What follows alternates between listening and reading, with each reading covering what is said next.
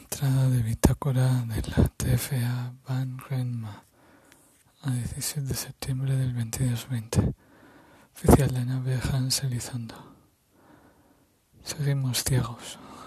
Hemos ido descartando cosas. El proyector funciona bien.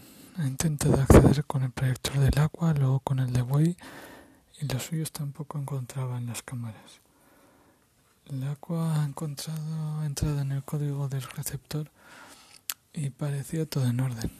Hemos apagado todas las máquinas que hemos ido encontrando por la nave. Igual hacían interferencia con la señal y nada. He mirado la hoja de ruta y lo he estado hablando con Way y no parece que estemos en alguna nube de gas. Así que cuando ha llegado la tarde me he sentado me he quedado observando por la escotilla sin saber muy bien qué hacer. No podemos ir a ningún otro sitio, así que mañana lo volveremos a intentar. Fin de entrada.